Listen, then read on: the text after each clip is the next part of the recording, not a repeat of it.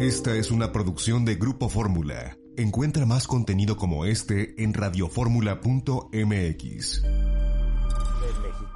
Muy buenas tardes, los saludos, soy Eduardo Ruiz Gili aquí en Grupo Fórmula, radio, televisión, internet y redes sociales desde la Ciudad de México. Y hoy nuestro programa es repugnantemente chilango, porque no hay nadie de alguna otra ciudad de nuestra república como en varios días de la semana sí lo tenemos. Vamos a tener que corregir eso, tal vez mandando a Bernardino a vivir a, a Cancún. No, no, Eduardo, aquí estoy bien, gracias. Bueno, Bernardino Esparza, buenas tardes. Hola, buenas a Mónica tardes. Uribe la podríamos mandar a vivir a Acapulco. No, mejor un poquito más al norte. Híjole, nunca están satisfechos con nada. A Juan Key lo podríamos mandar a vivir a Teotihuacán. Y me, me, encanta la idea para ver los globos y volar todos los días. Por eso lo sugiero. Ya vino Rey Junior, lo podríamos mandar a, a Piedras Negras. Piedras Negras. ¿No, pues, ¿No te atrae eso, mi querido Venus? No, pues no, sí, claro, o sea, todo debe ser interesante, habrá que ver. Nos pasamos al, al otro lado del shopping. Cada, cada día estás con lo que más político, que me late que quieres un cargo de elección, porque en vez de decir, no, ¿qué quiero hacer en Piedras Negras? Bueno, sí, pero después te traiciona el subconsciente y dice, bueno, nos pasamos al otro lado. ¿Qué te pasa, por favor? Muy bien, vamos, a la, vamos a, a la materia. Hoy, temprano en la mañana, siete y, siete y media de la, de la hora de México, el presidente Andrés Manuel López Obrador participó en el tercer foro de principales economías sobre energía y acción climática, organizada y encabezado por el presidente de Estados Unidos, Joe Biden. Ya hace tres de estos foros con las principales economías del mundo. A ver, asistieron 24 personas, nueve de ellos presidentes de países Argentina, Chile, Egipto, Emiratos Árabes Unidos, el propio Biden, Indonesia, México, Nigeria y Turquía. Tres presidentes de organismos, bueno, el presidente de la Comisión Europea, la presidenta, el presidente del Consejo Europeo y el presidente del COP26, que fue la, conferencia de cambio climático realizada en Glasgow hace unos meses.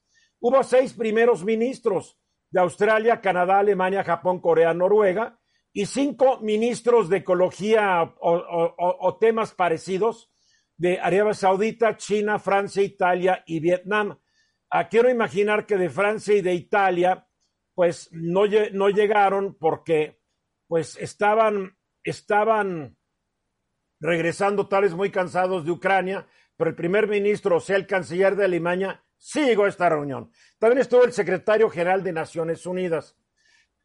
Joe Biden tiene esta agenda ambientalista que desafortunadamente no le está saliendo por todos los problemas económicos, la guerra del señor Zar Putin, todos estos, todos estos asuntos, pues tienen al mundo medio atrasado en lo que es su agenda ecológica, ambientalista. Lo vimos en la reunión de Glasgow, pocos países habían cumplido con sus acuerdos previos y muchos rectificaron sus acuerdos y los cambiaron para no comprometerse a algo más.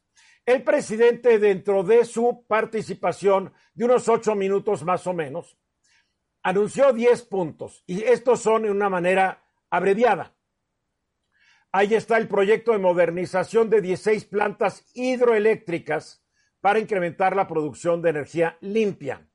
Después dice que Pemex va a destinar dos mil millones de dólares para reducir hasta en un 98% las emisiones de gas metano en los procesos de exploración y producción en la industria petrolera. Dice que México se suma al compromiso de, produ de producir el 50% de vehículos de cero emisiones contaminantes para 2030. Estamos hablando breves ocho años. Se va a construir un parque solar fotovoltaico en Puerto Peñasco, Sonora, donde anunció una cantidad de megawatts que yo no entiendo, pero parece que son muchos megawatts anunció 17 empresas estadounidenses que van a invertir en México para producir 1.854 megawatts de energía solar y eólica. Anuncia que se van a crear parques solares en la frontera de México con Estados Unidos y redes de transmisión que permitan exportar energía eléctrica a California y a otros estados de la Unión Americana anunció, es algo que se está realizando, la modernización de seis refinerías mexicanas la, la adquisición de Deer Park, que dice que ya está casi pagada, y la construcción de la nueva refinería en Dos Bocas, Tabasco. Dice que se van a construir plantas coquizadoras en Tula, Hidalgo y en Salina Cruz, Oaxaca, lo que permitirá transformar el combustóleo en gasolinas menos contaminantes. Anunció que México está implementando el programa de reforestación más importante del mundo, con la siembra de un millón de hectáreas de árboles frutales y maderables. Este programa significa una inversión anual de 1.500 millones de dólares. Es el programa de Sembrando Vida. Los árboles sembrados, dice el presidente, absorben casi 4 millones de toneladas de dióxido de carbono. Y por último, dijo que México se compromete a producir en 2024 cuando menos el 35% de toda la energía que consumimos de fuentes limpias y renovables. Ah, es muy ambicioso lo que anunció el presidente y es un avance, definitivamente. Ahora, lo anuncia en un foro público donde hay toda esta serie de presidentes, primeros ministros, etcétera, etcétera, pues aquí no es de que, esta no es una mañanera donde digo las cosas y a ver si después la gente se acuerda. Este es un compromiso que adquiere el presidente de México frente a mis primeros ministros, presidentes y la comunidad internacional. Venus. A mí a veces me da la impresión que mucha gente piensa que la cuestión ambiental y el cambio climático no le interesa nada al presidente y no le interesa nada al gobierno federal. Yo pienso que, no es del todo exacto eso. Me parece que sí hay una preocupación. No sé si, si, las soluciones que está planteando sean idóneas, pero es, estas 10 compromisos me parecen muy buenos cada uno por sí mismo. Parte de la imagen que tiene el presidente es la vez que se, la, la vez que ha dicho que se ven muy feos los molinos de energía eólica y cosas así. Un comentario puede ser de, demoledor si el presidente hace un comentario porque se le ocurrió decir algo, de ahí se va a agarrar la gente. Y así es la política. Él lo ha dicho. Ha hecho muchos comentarios antiambientalistas. Pues la gente de ahí se agarra, mi querido Venus. ¿Y a qué? A ver, las plantas hidroeléctricas, ¿cómo va? Los dos mil millones de dólares, ¿cómo se están invirtiendo? ¿Se van a reducir en 98% las emisiones? ¿Cuándo? ¿Quién va a hacer los coches eh, con cero emisiones? O sea, son, son muy buenos anuncios. El, presidente nos dice qué se va a hacer. Ahora que se, queremos saber cómo y quién lo va a hacer. Juan Key. En términos de lo que se refiere a deforestación, México es uno de los países que más bosques pierde al año. No, no, sé cuántos estén reforestando al año, él dice que un millón de hectáreas, pero México pierde al año entre 75 mil y un millón de hectáreas a ver, a ver, a ver, cuidado, me estás diciendo de 75 mil y un millón. A ver, vamos a hacer un ejercicio. Tú cóbrame por tus servicios profesionales y yo te voy a decir entre 75 y un millón, pues como que no, ¿verdad? Mira, déjame comentarte algo. En el 2019 se perdieron 320 mil hectáreas de bosques en un año. O sea, para no irme a esos extremos. Sí, porque me estás de un rango gigantesco. Más que hablar de reforestación de un millón de hectáreas al año de, con árboles frutales y maderables, debemos de hablar de especies endémicas. Oye, bien, bien. Más bien deberíamos hablar de todo, porque yo sé que tú no te va a gustar nunca nada de lo que diga el presidente. Y está bien, no hay problema. No es así. Pero, sí, oye, ¿cómo es que no? Eh, eh, esto está bien, esto está bien, pero está peor esto. No, está bien, pero hay que darle crédito por lo que está haciendo, pero exigir que demuestre que lo está haciendo. Bueno, entonces estoy de acuerdo, hay que exigir que se demuestre. Correcto. En el tema del combustóleo. A ver, es, que, es que el tiempo apremia. Mónica. El plato a la sopa se cae la. Ahora sí, más bien, del plato a la boca se cae la sopa. El tema es que lo que dice se convierte en acción. Ese es el punto central. Es el punto central. O sea, sabemos que están talando bosques, sabemos todo lo, eso, Juan pero también hay que ver lo positivo, si no nos vamos a ahogar en nuestra propia amargura. A ti ya te estás viendo como limón agrio. no, no pretendo eso, simplemente creo que hay Simplemente vamos a los mensajes porque el tiempo, el tiempo corre. El presidente ha afirmado que de las 100 compromisos, de los 100 compromisos que hizo al inicio de su mandato, ya cumplió con 99. Bueno, Eso está por verse. La lista de 100 es muy amplia. Yo, por ejemplo, veo su lista y dice, venderé el avión presidencial. Y en la lista dice, cumplido. No, no, no, no, no. Una cosa es tener la intención de y otra cosa es hacerlo. Porque el avión presidencial ahí está estacionado en un hangar, costándonos por mantenimiento no sé cuántos millones de dólares al mes, porque además de vez en cuando lo tienen que sacar a que dé la vuelta, como un perrito, ¿verdad? Para que no se oxide todo.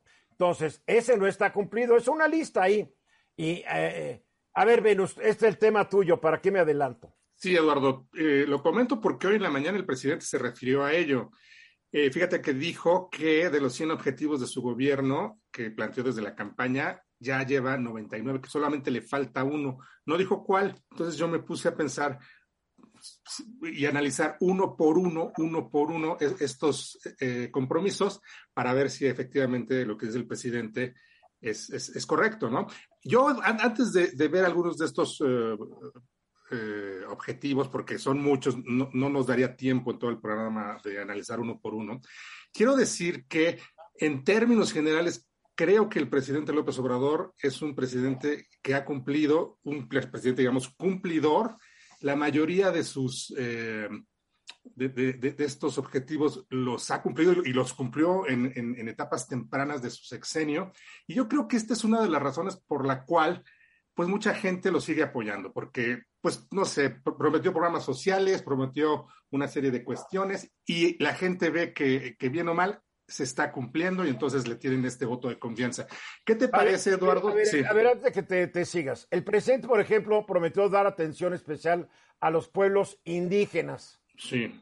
Ahí va, le está dando más atención que la mayoría de sus antecesores en el cargo atender a todos los mexicanos bajo el principio de que por el bien de todos, primero los pobres. Está bien, ahí lo está haciendo y yo estoy de acuerdo con eso. Pero, por ejemplo, dice mantener el programa de estancias infantiles. Pues la estancia infantiles desapareció. Pero él dice que cumplió porque mediante el programa de apoyo para el bienestar de niñas y niños, hijos de madres trabajadoras, la totalidad de niños y niños verificados por el censo ya reciben el apoyo de manera directa. O sea, le, le dan una lana a las mamás o a los papás para que los inscriban pues, en alguna guardería, pero las guarderías que había ya no existen. o sea que... Mm, Mira, Eduardo, ¿qué te parece? El programa de las estancias infantiles, sí, pero no. O cuando dice que va a vender el avión presidencial y pone cumplido, pero el avión está ahí estacionado, no se ha podido vender. Exacto. Entonces, hay que ver la lista del presidente y yo creo que son no ha cumplido con las 100 ni con 99 ni con 98. Estudiar una por una. Si me permites, te menciono cinco que a mi juicio de plano no se han eh, cumplido. Una, eh, aunque algunas pudieran, pudieran estar en proceso de. Una es la descentralización del gobierno federal. Otra cosa es el esclarecimiento. A ver, espérate, hay que ir explicando. No todo el mundo es un experto como tú. Sí, dijo que el presidente que, que, que todas las secretarías o gran parte de ellas se iban a mover a distintos estados para desahogar aquí eh, eh, la Ciudad de México y que hubiera mayor presencia de todo el gobierno federal en todo el país. La, única, la única secretaría que se ha cambiado porque la secretaria vive en Villahermosa es esa. Porque el turismo se ha ido, nadie se ha ido, todos están aquí porque una cosa es prometer y otra cosa que se haga. Él lo pone como cumplido en su lista. Lo pone como cumplido. No está, a ver, no, está, cumplido, punto. Otra cosa, Eduardo, que no está cumplida él prometió el, aeropuerto de Santa Lucía, eso ya lo cumplió. Lo que no está cumplido es que dijo que en su tercer año, o sea, en el 2021, iba a quedar definitivamente solucionado el problema de la saturación del tráfico aéreo en la Ciudad de México. A mí me parece que el tráfico aéreo sigue saturado y por lo tanto creo que no se ha cumplido ese objetivo, a pesar de que está ahí. No se ha cumplido, de acuerdo. Ok. Y eh, me parece también que su, uno de sus objetivos también tajante se acabará la impunidad. Me parece que, aunque ha habido esfuerzos y ha habido coordinación entre el Ejecutivo y el Poder Judicial y se han eh, implementado leyes a través del legislativo pues para hacer que algunos delitos tengan prisión preventiva eh, oficiosa, me parece que no se ha acabado la impunidad y esto es más bien un buen deseo. Impunidad es que alguien que supones que cometió un delito se ha juzgado, se ha juzgado para ver si es culpable eh, o inocente.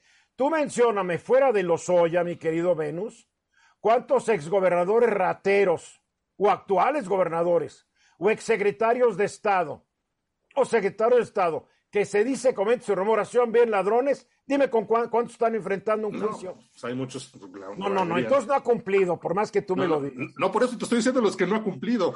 Bueno, ¿cuál es el último que no ha cumplido? Uno más, eh, la el, compromiso 73 habla del fortalecimiento de fuentes energías, eh, de energías renovables, como la eólica y la solar. Me parece que eh, no he visto una coordinación o un esfuerzo importante en la cuestión de energías renovables y, no contaminantes. Y no acabas de oír los 10 puntos que yo leí hace claro, lo acabas de, lo acabamos de mencionar en el segmento pasado. Hasta ahora veo que asume frente a, además, la te comunidad internacional. Que, en su además te quiero aclarar que en su lista él no lo pone como cumplido, lo pone en proceso. En proceso. Ah, cuidado. Sin cuidado. embargo, Eduardo hoy en la mañana dijo que llevaba 99, que le faltaba uno. Hoy en la mañana lo dijo en la mañana. Estoy de acuerdo. Y en la lista hay más de uno que está en proceso. Pero yo creo que él incluyó los que están en proceso como cumplidos. Seguramente. Mónica. Aquí hay dos temas fundamentales y dos conceptos fundamentales, el, de eficacia y el de eficiencia. Creo que el presidente. A ver, a ver, ¿cuál es la diferencia entre eficacia y eficiencia? Eficacia es lograr el objetivo sin, sin importar cómo se logre el objetivo. Y la eficiencia es justamente lograr el objetivo de la manera más económica posible, es decir, con el menos gasto y el mayor provecho. El problema que yo le veo a las acciones del presidente es el cómo precisamente, si son eficaces, que no he visto mucho, y si son eficientes, que he visto bastante menos. Entonces, cuando nos dice, es que ya logré esto, habría que ver cómo lo logró y cuáles son los efectos secundarios no deseables de cómo logró ese objetivo. Yo creo que es cosa de analizar uno por uno y no nos daría el tiempo, pero ahí lo tenemos de tarea. Vamos, al rato nos asignamos cada quien unas y vamos analizándolo. Bernardino. Sí, Eduardo, fíjate que sin duda, bueno, el presidente ha cumplido con muchos de sus objetivos como parte de su política, de su plan de desarrollo o de sus políticas públicas. Pero también hay otra corresponsabilidad que no solamente él ha cumplido, sino también los legisladores. Y me refiero en particular, Eduardo, a reformas constitucionales. Desde su época, desde que entró en el 2018 a la fecha, llevan 55 reformas constitucionales. Dos muy importantes, una que hace referencia justamente a la corrupción, que sea un delito, en este caso grave, que amerite prisión preventiva, y otra, la revocación del mandato, ¿no? Pero eso no es parte solamente del presidente, es, ese es en correlación, por supuesto, con los legisladores. Entonces ahí muchas veces compromisos tienen otro tipo de responsabilidad que ya es con el legislativo. ¿no? Bueno, él no solo, no solo cumplió, sino que convenció al Congreso que se lo aprobara. Efectivamente, así es. Juan. En la política no cabe duda que todo es cuestión de percepción al final del día. Cuando hablamos, por ejemplo, de combatir o erradicar la impunidad, Quizá él solo se refería a la impunidad de los funcionarios públicos, pero la impunidad que se comete todos los días, los actos eh, eh, que se cometen todos los días en la calle que quedan impunes, son miles. Y ahí están, por ejemplo, las cien mil gentes que han perdido la vida, ¿no? Cierto, hay, una, hay, un, hay un grado de impunidad que es un escándalo a nivel mundial. Y también son las definiciones, Venus. El presidente prometió inaugurarse en universidades, Benito Juárez García. Ya llevo 141, pero la definición de las universidades para el presidente, para alguien del mundo académico, diría, pues son como tecnológicos más bien, ah, o son escuelas especializadas en una sola carrera. Eso no es una universidad. Así es, Eduardo. Y mira, para redondear, en términos generales, creo que ha cumplido más de lo que no ha cumplido y por eso esta es una de las razones que abonan a su popularidad. Claro, pero que no diga que nomás le falta una. Mensajes, vamos a, vamos a los mensajes. Los eventos que están arrancando los de Morena me recuerdan al PRI en sus mejores épocas. No, ya sabes, un gran presidium y todos ahí echando gracias y todo mundo sonriente y todo mundo viendo el destino brillante del país allá en el futuro.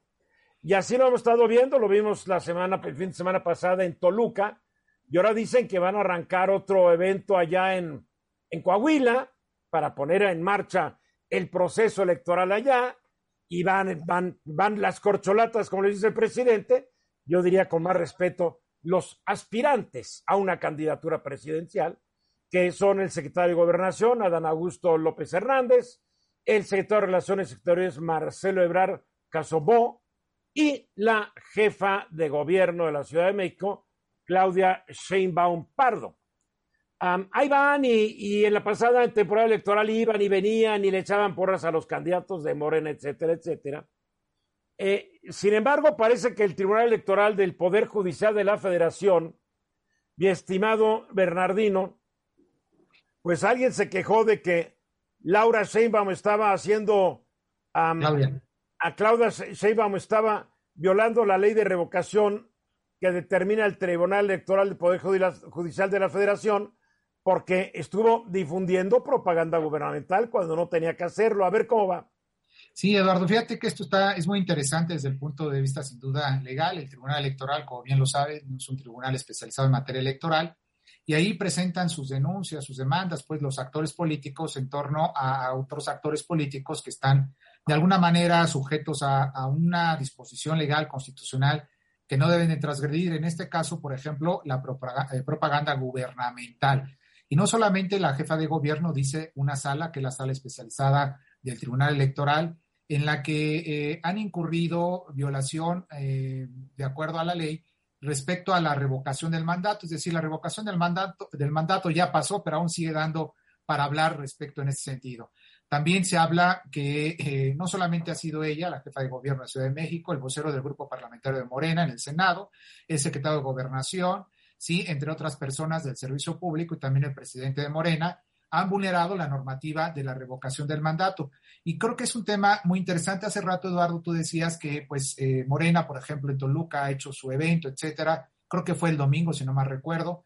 Y ahí la ley es muy clara en muchos aspectos. Por ejemplo, te dice que mientras no estés laborando, pues puedes estar acudiendo a actos políticos, que para mí, lo, eh, como bien hemos comentado aquí en el programa, Eduardo, mucho se ha dicho, bueno, pues puedes hacerlo, no te pueden coartar esa libertad política. Lo que les están criticando es que hicieron actos anticipados de campaña presidencial. Eh, eh, ese, ese, es un tema muy interesante. Y el otro, cuando tú estás fuera de tu horario de trabajo, que es un domingo, que puedes acudir, pero siempre y cuando también utilices recursos públicos de la función que estás desempeñando, porque entonces ahí, pues obviamente, se están utilizando recursos públicos y puede ser una ilicitud en esa actividad, ¿no? O sea, que habría que ver si Claudia Sheinbaum fue a Toluca y el secretario de Gobernación y el de Relaciones Exteriores, capaz de que fueron a Toluca en vehículos propiedad del gobierno.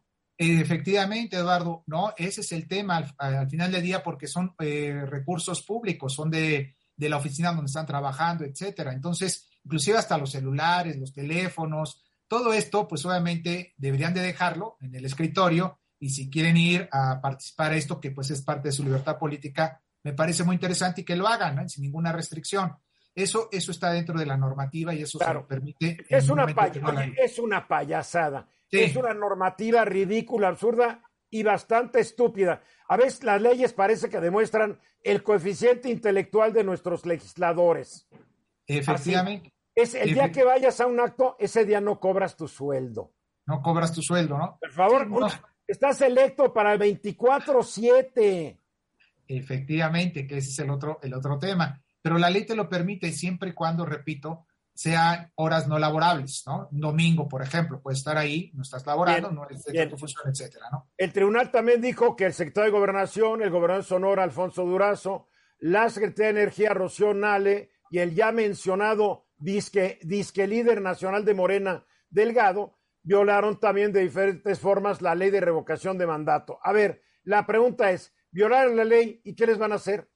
Pues hasta el momento nada, Eduardo, porque no ha habido ninguna sanción al respecto. Eh, vamos a ver qué es lo que dicen más adelante las autoridades correspondientes respecto a ello, cómo lo pueden sancionar y muy probablemente puedan recurrir a ese tipo de sanciones. O sea, lo que dijo ahorita el tribunal, la sala especializada, sí lo hicieron. Por ejemplo, eh, dar eh, en cuenta de Twitter, por ejemplo, en, el caso de Claudio Sheinbaum, dice la resolución del Tribunal Electoral eh, relacionada con su participación en la mañanera, en la que dio a conocer el proyecto del bosque de Chapultepec, naturaleza y cultura, que tuvo un propósito generar aceptación o simpatía en la ciudadanía y esto lo hizo por su cuenta de Twitter. Pero la pregunta es, a ver, ya sabemos lo que hicieron.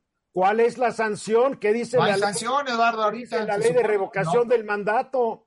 No hay sanción, Eduardo, no hay sanción. Entonces, ¿para, qué hay, ¿para qué hay una ley que prohíbe cosas si no trae eh, sanción a quienes violan esa prohibición? Y es que es por eso, Eduardo, que muchos de los actores políticos, PRI, PAN y Morena han presentado, bueno, no Morena, sino el Ejecutivo Federal, han presentado recientemente reformas político-electorales. Y yo analizándolas en esa parte no veo que haya una propuesta respecto a esto. Es decir, bueno, hay que hacerlo de esta manera, se permite de acuerdo a estas circunstancias, que sea más clara la ley para que no caigan los servidores públicos en esta, en esta actividad. Bueno, ¿no? pero la que está mandando el presidente, el único objetivo es tronar al INE, no nos hagamos, es la... Bueno, es, es parte de esto, por eso tengo falta, que... falta más, más abundancia en ese sentido. Muy bien, Mónica. Hay una cosa que me llama muchísimo la atención y es esa necesidad de recuperar usos y costumbres políticos que se habían vuelto como un poco más obsoletos y de pronto volvemos a este tipo de prácticas de, de, la cargada, porque eso es, la cargada, y parece que no hay avance. Y eso preocupa. Es que, es que no puedes ir contra natura, Mónica. Eh, eh, es como haber una ley que prohíba a los niños pasar de un metro cincuenta. No puedes, ¿verdad? No, creo que no. En todo el mundo, los políticos en la mayoría de los países democráticos son libres de decir lo que quieran, de actuar cuando quieran, de ir a eventos partidistas, no están con estas estupideces que fueron promovidas por el PRD y el PAN en las épocas de la supremacía priista, porque creían que con eso iban a acabar con el problema. No puedes ir contra natura. Un no, definitivamente no. Es político 100% del tiempo, igual que un funcionario público es funcionario 100% del tiempo. Ay, no, sábado y domingo no trabajo. A ver, que, que haya un gran accidente y la jefa de gobierno diga, es domingo, no voy porque estoy, no hoy no trabajo. Pues eres, son estupideces de nuestras leyes, Mónica. Sí, yo creo que sí, pero es interesante cómo se recupera, cómo Natura gobierna. Claro, siempre. A ver, Venus. Sí, yo estoy de acuerdo contigo, Eduardo. Es una payasada la ley, es antidemocrática y sí es un bozal, la verdad. Y lo que no me explico es, sin necesidad de que hubiera reformas constitucionales, el, el legislativo podría modificar todo esto de manera que todos esos absurdos se erradicaran, ¿no? Y, y, y, yo no, la pregunta que hago es por qué. ocupados en las cargadas, ¿entiendes? Están ahí apoyando a sus candidatos. Y lo, lo único del... que no están haciendo es trabajar y ahorita que no hay sesión, trabajan menos. Y lo del domingo hasta el senador Ricardo Monreal dijo que sí era un, acto anticipado de campaña, ¿no? Claro, porque a él no lo invitaron, por eso lo dice. Exacto. Y por el otro lado, Claudia Sheinbaum dice que se lo invitaron. A ver, ¿a quién le crees?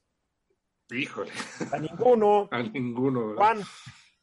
Cuando un secretario como el de Gobernación va a Sinaloa en un avión de la Guardia Nacional a promover un evento como el de revocación de mandato, pues yo creo que caemos en el absurdo. El ejercicio se hizo para que la ciudadanía promoviera la revocación.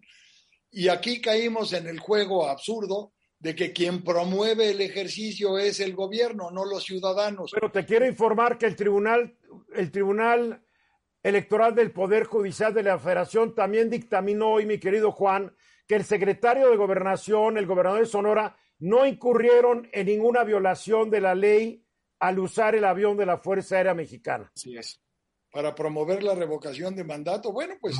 El tribunal dijo que, fue, que fueron otras cosas y se acabó. Y si fueron a promover la revocación, qué bueno que fueron. Es que ya vamos quitando estas leyes hipócritas, inaplicables.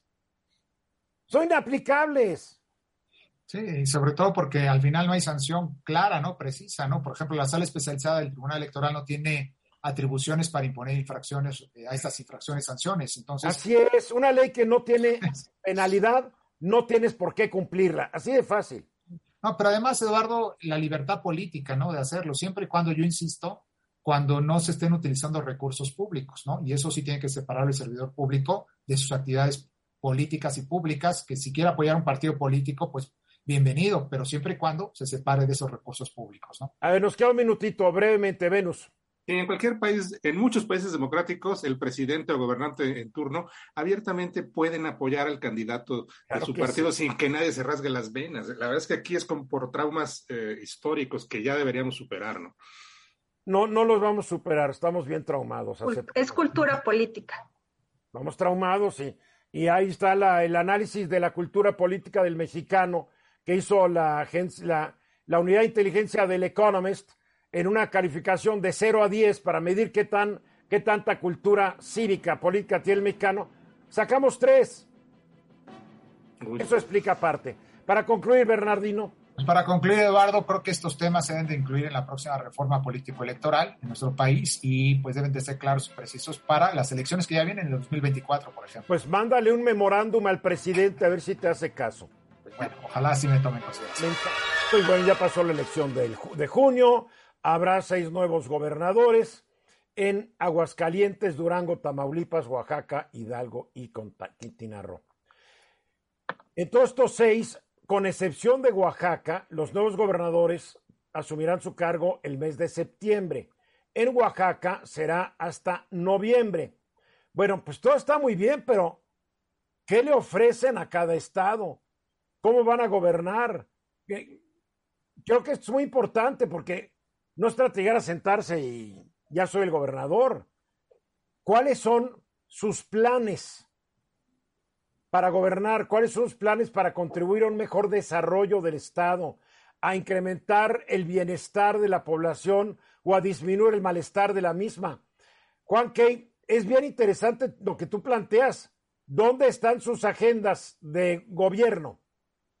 Es, es muy importante este tema porque mira, la constitución mandata que todos los estados y el gobierno federal tienen que hacer su plan general de desarrollo en los primeros seis meses de su administración.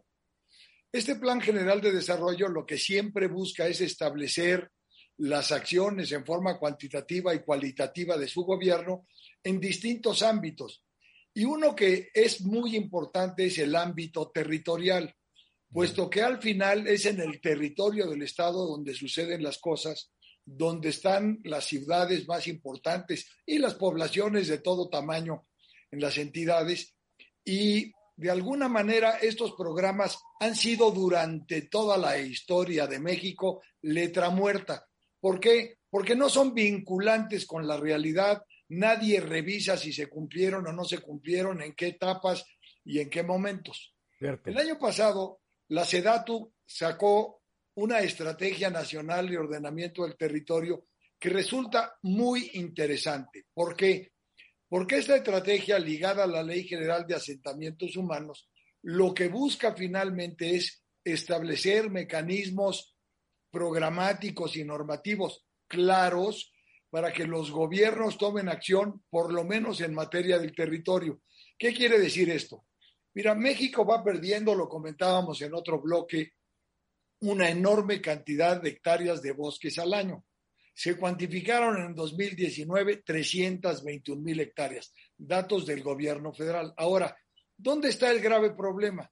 Que muchas de estas hectáreas se pierden por un crecimiento urbano absolutamente desordenado y por muchos actos de corrupción de las autoridades municipales que otorgan permisos de uso del suelo. Es el caso de Valle de Bravo, que es un ejemplo terrible, donde se va perdiendo bosque para hacer fraccionamientos residenciales. Bueno, y no hay agua. Y no hay agua. Entonces, México está viviendo un proceso terrible de desertificación, de pérdida de cauces de ríos y de asentamientos irregulares Oaxaca es un caso muy lamentable, Chiapas es otro. El caso, por ejemplo, de Quintana Roo, que ha tenido un crecimiento urbano explosivo en, en Cancún, Playa del Carmen, etcétera. O en el caso de la comarca lagunera, que abarca los estados de Coahuila y Durango. Este crecimiento desordenado, finalmente, surge mucho porque no tienen planes de desarrollo cumplibles eh, aceptados por la legislatura, promulgados y que se vuelvan ley para efecto del otorgamiento de permisos y de licencias de construcción. Esto que genera un altísimo costo para el país en términos de crecimiento, no solo de redes de infraestructura, agua, drenaje, saneamiento, vialidad, problemas de movilidad. ¿Y todo por qué? Porque no existen programas puntuales para llevar a cabo un gobierno ordenado. Ahora, lo importante de la estrategia que plantea Sedatu, que insisto es muy interesante y muy importante, es que tiene que ser vinculante con los programas y medir anualmente qué se avanzó en cada tema en relación al programa, qué quedó rezagado y qué se piensa hacer para cubrirlo.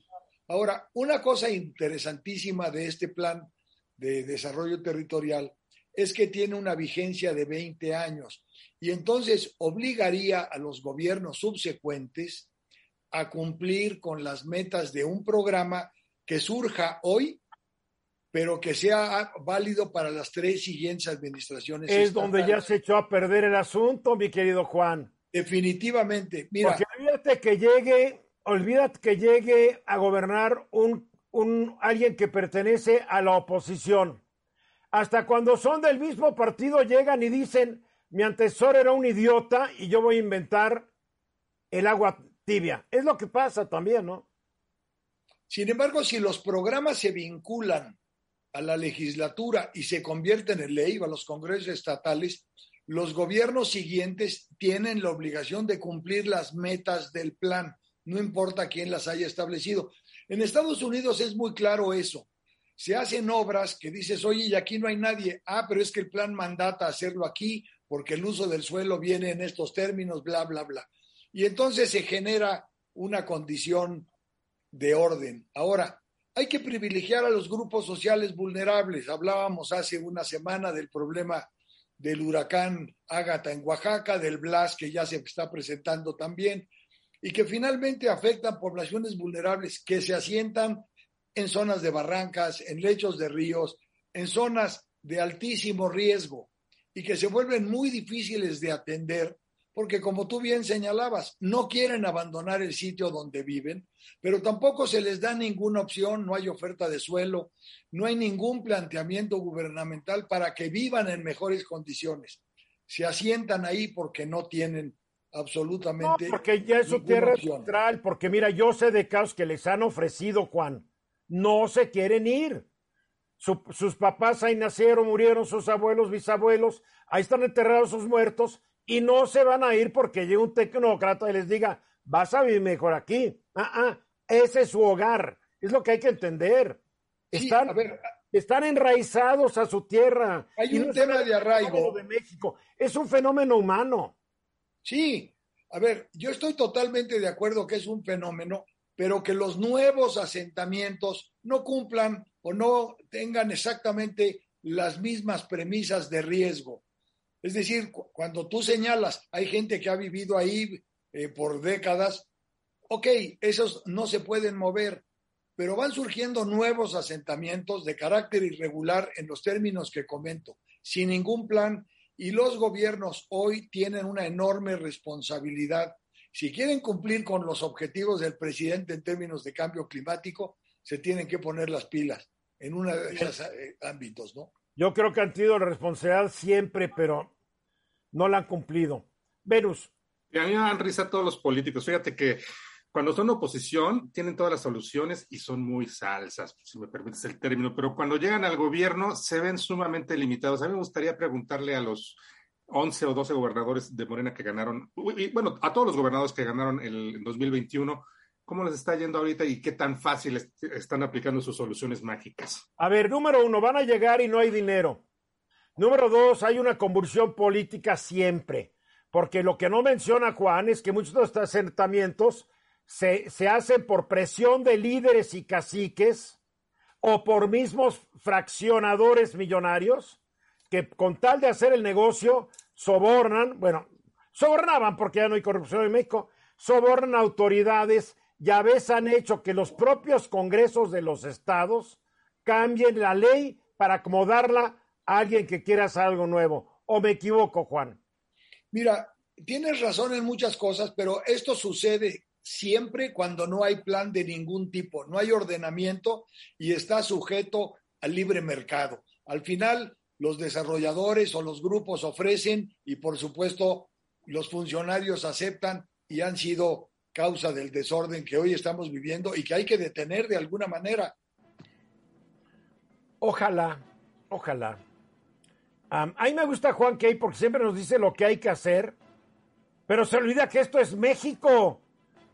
Se le olvida la corrupción, las componendas, los cacicazgos que echan a perder el mejor proyecto. Vamos a los mensajes. Rusia, he estado oyendo entrevistas y discursos de Putin y de su ministro de Relaciones Exteriores, el señor Lavrov. En serio que les vale gorro lo que el mundo piense de ellos. A ver, el otro día oí un discurso donde Putin se refiere a temas étnicos para justificar la invasión a, Ucrania y casi como diciendo que hasta Finlandia, porque dice, porque todos los que poblamos estas tierras somos de tal etnia, como diciendo, y como nosotros somos los rusos, los meros eh, poderosos, pues todos deberían ser parte de Rusia. Hay, alguien dice que está hablando como si fuera una reencarnación del zar Pedro el Grande. Y dice, los, los suecos no querían reconocer a San Petersburgo como parte de Rusia. Esa historia yo no me la conocía, ¿eh? Pero en fin, es su versión de la historia, que ya vemos que Putin tiene una manera muy particular de interpretar la historia. Después el secretario de Relaciones Exteriores Lavrov le hicieron una entrevista a los de Deutsche Welle, que es el canal alemán, y le decían, oiga, ustedes invadieron. No, no hemos invadido a nadie. Oiga, ustedes le están haciendo la guerra a Ucrania. No, no hay una guerra. Es una operación militar para sacar a los nazis de Ucrania. Y no pestañea al decir sus mentiras. Es impresionante. Les vale un cacahuate. Eso en público, tal vez en privado estén temblando, ¿no? Pero no lo creo. Así son estos personajes, Mónica. Bueno, es que los líderes autoritarios y populistas y sus atláteres cercanos pues suelen tener ese tipo de discursos donde desafían la realidad presentan su propia realidad como si fuera la mismísima, mismísima verdad de Dios. y esto es lo que está ocurriendo. Lo estamos viendo estos días en Washington con la comisión que investiga eh, el, el asalto al Capitolio el 6 de enero del año pasado. Y está saliendo gente que trabajó con Donald Trump diciendo, es que este tipo está desconectado de la realidad y se inventa la propia. Y pasa lo mismo ahora mismo con Putin. Justo Putin hoy este, clausuró el foro económico de San Petersburgo y resulta que dijo que pues él no tiene ningún problema en que Ucrania se adhiera, se adhiera a la Unión Europea, que tiene problema eh, en que forme parte de la OTAN pero no de la Unión Europea. Y me pregunto yo, pues los miembros de la OTAN, salvo Estados Unidos, pues son como los mismos de la Unión Europea, salvo Estados Unidos, Turquía, ¿no? Y dentro de la Unión Europea también hay dentro de la Carta Fundacional un artículo que dice que los países de la Unión Europea irán en auxilio de otro si es atacado por un tercero. Exacto, por ahí va el asunto. Se está curando en salud el señor Putin. Porque, a ver, en estos últimos días, ¿qué ha pasado? Ayer estuvieron en Kiev los presidentes de Italia, Alemania y Francia, que fueron en trenecitos, se reunieron los tres, por eso no pudieron llegar dos de los presidentes, el de Italia y el de Francia, hoy a, la reunión de la Comisión Europea y bueno, a la que asistió López Obrador, porque sí, se regresaron en tren y pues está más largo el camino de Kiev a París y a Roma que a, a, este, a Berlín. Bueno, el caso es que hoy se recibió una noticia que para Rusia no es buena y para Ucrania sí. Para Ucrania, Moldavia y Georgia. Ojo, estamos hablando con países que colindan con Rusia. Resulta que eh, la, Comisión Europea avaló la entrada, bueno, avaló la candidatura de estos tres países, Ucrania, Moldavia y Georgia, para integrarse a la Unión Europea. Este primer paso era muy, muy difícil, es el más largo. Y hoy mismo Ursula von Leyen, que es la presidenta de, la comisión, dijo, entran. Tres países tuvieron reticencias. Eh, Portugal, Países Bajos y Austria. ¿Por, qué? Porque creen que si no pueden cumplir con todas las promesas, esto se va a convertir en una Turquía 2, estos tres países. ¿Por qué? Porque eh, no creen, estos tres países no creen que Ucrania, Georgia y Moldavia tengan ya los estándares de calidad de vida económica y políticos que tiene el resto de la Unión Europea. Lo ponen muy en duda y como lo han puesto en duda toda la vida por Turquía. Claro, lo, lo que dice Ursula von Leyen, iba a decir van der Leyen, pero no, es von Leyen, esta mujer dice, bueno, los ucranianos han demostrado en esta guerra que están dispuestos a morir por los valores de Occidente. Entonces no vemos problema, pero eso se tiene que decidir entre el 23 y 24 de junio, que haya una reunión de todos los países miembros para que realmente los acepten. Entonces, esto fue lo que motivó a Vladimir Putin a eh, a decir que bueno, que él no tiene inconveniente en que entren a una asociación política con la Unión Europea, que es política y económica, pero no bélica. Entonces yo creo que se está curando en salud porque de pronto quiero ver cuál fue la, el susto que le dio. Primero, llegan los tres presidentes más pesados de la Unión Europea, Scholz, este, Macron y Draghi, llegan anunciados, pero se nos apareció a contrapelo Boris Johnson. Ese sí fue de sorpresa. llegó Boris Johnson. Ese sí fue de sorpresa. Dicen los que saben que Boris Johnson cada vez que tiene problemas saca a Zelensky del closet. Lo que sí es cierto es que Gran Bretaña, más bien Reino Unido, le, le ha proporcionado ayuda militar a Ucrania, a Ucrania, perdón, y a ha entrenado 23 mil efectivos ucranianos en nuevas tácticas y estrategias de guerra. Entonces, sí hay un apoyo muy claro y lo que promete Boris Johnson es redoblar la ayuda. Pero eso tiene que ver con las condiciones de baja popularidad de Boris Johnson, que bueno, le hacen bu por donde quiera que lo vean. Y, el, el tema es que, por un lado, la Unión Europea está queriendo de alguna manera llegar a una pacificación lo más rápido posible o lo menos lento posible en dado caso. No lo van a lograr, punto, no nos hagamos tontos. Claro que no. Y Boris Johnson está estimulando la parte de la guerra y el mensaje que le planta a Rusia es, es de decirle, a ver, nosotros, que sí somos miembros de la OTAN, estamos proporcionando armas y estamos proporcionando entrenamiento a los ucranianos porque son frontera. Y esto tiene que ver con problemas internos de Boris Johnson, pero también en, ese, en ese mal sabor de relación entre Reino Unido y la Unión Europea. Bueno, la cosa es que, mira, la guerra de Ucrania ha hecho que todos los gobernantes estén... A ver, Macron estuvo coqueteando hasta hace poco todavía con, con, con Putin, iba a Moscú para, disque, convencerlo, y, Putin lo mandó más lejos que de donde venía la mamá de Putin. Entonces, ahora sí ya llega a, a Kiev para vean, aquí estoy, aquí estoy. El primer, el canciller de Alemania al principio se negó a darle armamento a, a, los ucranianos y les mandaba cascos y chalecos antibalas, hasta que entendió. Y el señor Draghi, Italia, la verdad es que ni ha pintado dentro del discurso. No, pero todos van a Kiev para hacerse populares en casa. Claro. Porque, porque Zelensky no tiene pelos en el lengua y dice, no nos ayudan, no nos apoyan, etcétera. Está interesante el fenómeno Venus. A mí lo que me llama la atención es el uso político de esto del ingreso a la Unión Europea porque en situaciones normales, si no hubiera esta situación tan adversa que hay con la guerra, ni, ni les harían caso a países como Georgia o Moldavia. ¿eh? Y ahorita que están con, con, con, este problema, pues entonces sí los quieren arropar y los quieren acoger. Eso creo que desprestigia un poco a la Unión. Y nada más se, llama real, se llama Realpolitik, Venus. Tiene que apoyar a Moldavia porque si no la va a invadir, de, al rato la invade Rusia. Y nada más comentar que Trump hizo lo que estuvo de su parte para debilitar a la OTAN, ¿eh? Imagínense. Claro, imagínate. Juan. Mi opinión es de temerse que el conflicto siga creciendo y que espero que Ucrania no se convierta como lo fue España previo a la Segunda Guerra Mundial en el gran laboratorio armamentista del mundo. Creo que ese es el enorme riesgo. No, ya es, ya lo es, ya lo es, por favor. Están mandando las armas más modernas de Estados Unidos para pegarle a los rusos.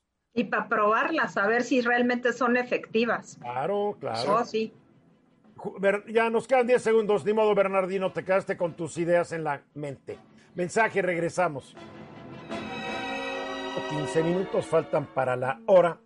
El próximo jueves 23 de este mes a las 8 de la noche centro, en la Catedral Metropolitana de la Ciudad de México, va a haber un, un, recital con la estupendísima voz de la mezzo-soprano mexicana Olivia Gorra.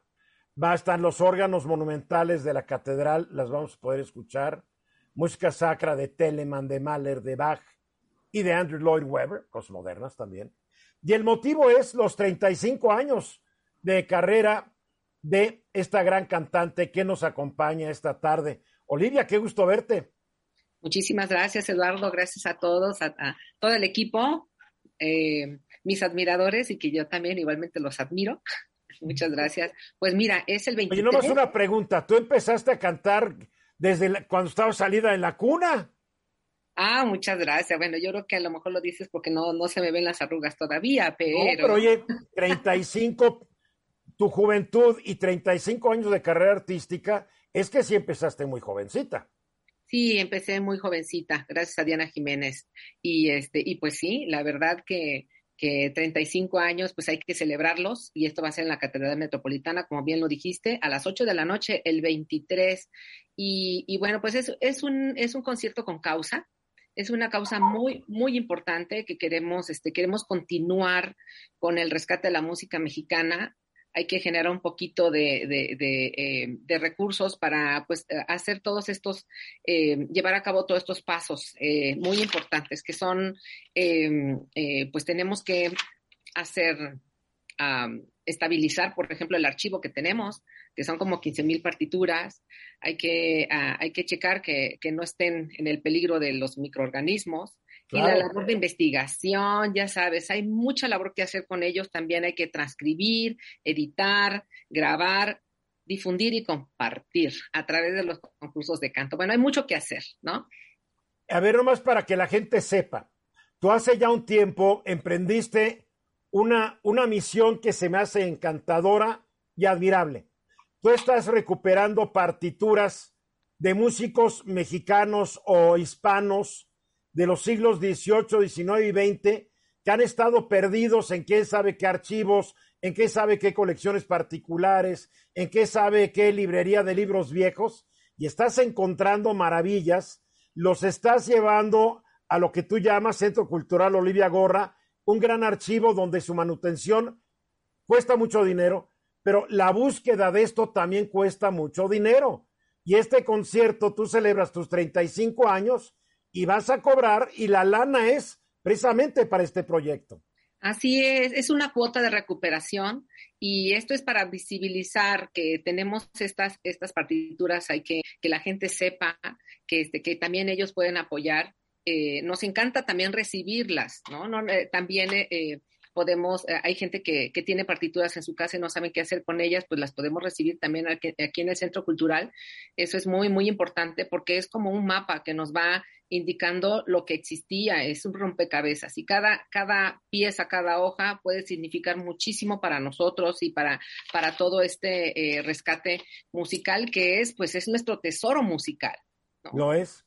A ver, Venus, esperemos que algún día tus partituras estén ahí. Pues sería maravilloso y sería maravilloso que la maestra cantara algo de mi música. Y ahora más quiero decir una cosa muy rápidamente, que México es una gran potencia mundial en cuanto a cantantes de ópera y que la maestra Olivia Gorra es sin duda una de las mejores voces que tiene este país. Y para mí es un privilegio y muchas felicidades por esa carrera de 35 años y muchas felicidades por esta labor tan noble ¿eh? y tan interesante. Pero no te escabullas tus partituras. Ahí. Sí, sí, ya se las voy a mandar a la maestra. Mira, una de las cosas que hay que tener aquí es paciencia, ¿eh? Mucha paciencia. Así que yo te espero, Venus. Claro que sí, maestra. Y, el centro, el centro, la fundación, está en la Colonia del Valle, si no me equivoco, en la calle San Francisco. Es, estamos trabajando junto con Vive Cultura Viva Asociación Civil para que todo esté así clarito, que sepan que su dinero viene a, las partituras. Y bueno, pues eh, quiero, quiero aprovechar para decirles que nos van a acompañar el organista Jesús López Moreno y Hugo David Jiménez. Ellos son mexicanos. Hay unas este, eh, sopranos invitadas que yo quiero muchísimo, que han sido mis, mis alumnas, pero que también ya son profesionales. Ana Rosalía Ramos, Regina Solórzano y Alegra Valentina Muñoz. Y el coro invitado es el Concierto Espirituale y el grupo Chacagua también. ¿Qué vas a cantar? Mira, pues, eh, la primera parte pues va a ser con los, dos órganos y eh, como lo habías mencionado anteriormente, ya sabes, eh, Mahler, em, Johann Sebastian Bach, Jerusalén, y Händel, etcétera. Pero la segunda parte va a ser algo eh, de Ariel Ramírez, que es eh, acompañada con música andina, es una parte de la misa criolla. Ah, qué padre, preciosa. El Kirie. Qué cosa. Ah, mira, sí, sí. Sí, me encanta. sí, incluso Mercedes Sosa cantaba. Sí, lo ha cantado. Yo la primera versión de la misa criolla la compré en LPs. Bueno, ahora dicen vinilos. Ok. Hace muchos años, hace muchos. Ahí por ahí la tengo guardada.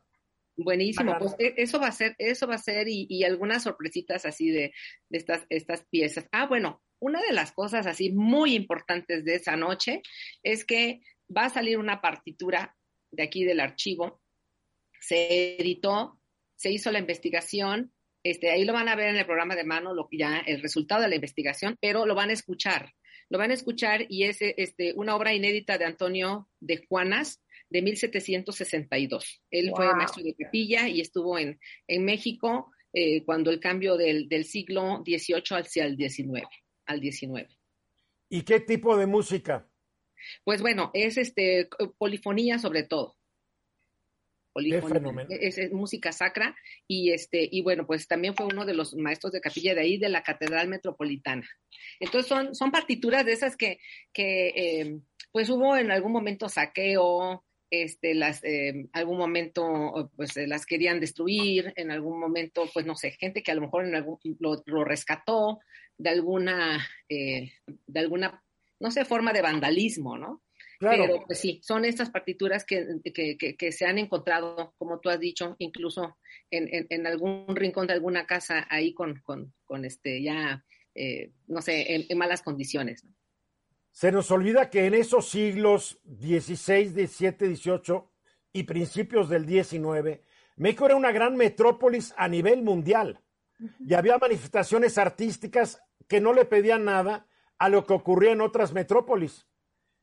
Pero como a veces se trata de borrar la historia de esos siglos, porque casi todo empezó en 1821, se nos olvida la gran riqueza cultural de la cual somos herederos, Olivia. Así es, no, pues no, que no se nos olvide ahorita. Por eso estoy yo aquí para recordarles que hay todo un legado importantísimo en el que todos podemos, eh, pues, eh, ser parte, ¿no? del rescate. ¿Cómo podemos ayudar los que, cómo podemos ayudar? A ver, vamos a tu concierto, pagamos mil, dos mil pesos. me imagino que el, precio varía de, acuerdo a donde te sienten, ¿no? pero, ¿cómo podemos apoyar? ¿Cómo podemos apoyar todo lo que tú estás haciendo en tu centro cultural, en, todas tus actividades? Bueno, este, pueden hacer donaciones eh, directamente a la asociación Vive Cultura Viva AC, eh, se pueden comunicar conmigo directamente. Em, estoy en el, em, puede ser a través de www.oliviagorra.com, a través de mi face también, Olivia Gorra, o, un email oliviagorra.gmail.com. Todo es Olivia Gorra, así que no tienen pierde. Pueden mandar un email o viveculturaviva.ac.gmail.com. Y fuera de este, de este concierto, ¿podemos ver a Olivia Gorra próximamente en algún evento? Sí, sí, sí, claro que sí. Eh, bueno, antes que nada, vayan, vayan a, la catedral, eso va a ser una, una gran ayuda, también un gran apoyo. Ahí nos eh, vas a ver, ahí nos vas a ver a los cinco. Eso, wow, te juro que me emocioné, te lo juro. Vamos a estar. Pues bueno, vayan eso por, por lo pronto. Y em, eh, sí, es, es importante que, ah, ¿cuál era la pregunta? ¿Viste la emocionada que estuve? Pronto, ¿dónde te podemos ver además de la catedral? Claro que sí. Em, voy a estar, eh, pues me voy a Texas me voy a Texas, allá voy a estar en, en agosto, luego les paso bien las fechas. Eh, y voy a estar también, pues vamos a estar haciendo las, las, eh, las exhibiciones de partituras, eso es importante también. Este, ya también les, les, les indicaré cuándo, cuándo se, se, se, lanzan, pero voy a estar también como con mi mariachi, porque quiero decirte que eh, ahora me llaman mezzo mariachi, así que ahí voy a estar. como me, con Eso, eso, eso, sí, eso sí paga mis cuentas, ¿eh? Juan Key, Juan, quieres preguntar algo a Olivia? Dime. Bueno, más que preguntar, yo quisiera felicitarla porque sin duda México es uno de los países en el mundo que tiene mayor patrimonio monumental, histórico, cultural e inmaterial. Y yo creo que este trabajo que está encabezando Olivia es digno de un gran reconocimiento, porque al final del día ese patrimonio inmaterial se pierde con una gran facilidad rescatarlo creo que es un trabajo titánico, así que felicidades por ello. Muy bien, Olivia, te veremos el día 23 allí y llevaremos nuestra canasta con jitomates y todo el asunto para echarte por. Jitomates, no, hombre. Te mando mil besos y te deseo lo mejor y nos vemos el 23. Muchas gracias. Ella es Olivia Gorra. Ya nos vamos, gracias Venus, Juan, Mónica, Bernardino. Soy Eduardo Ruiz. Hasta la próxima. Esta fue una producción de Grupo Fórmula. Encuentra más contenido como este en radioformula.mx.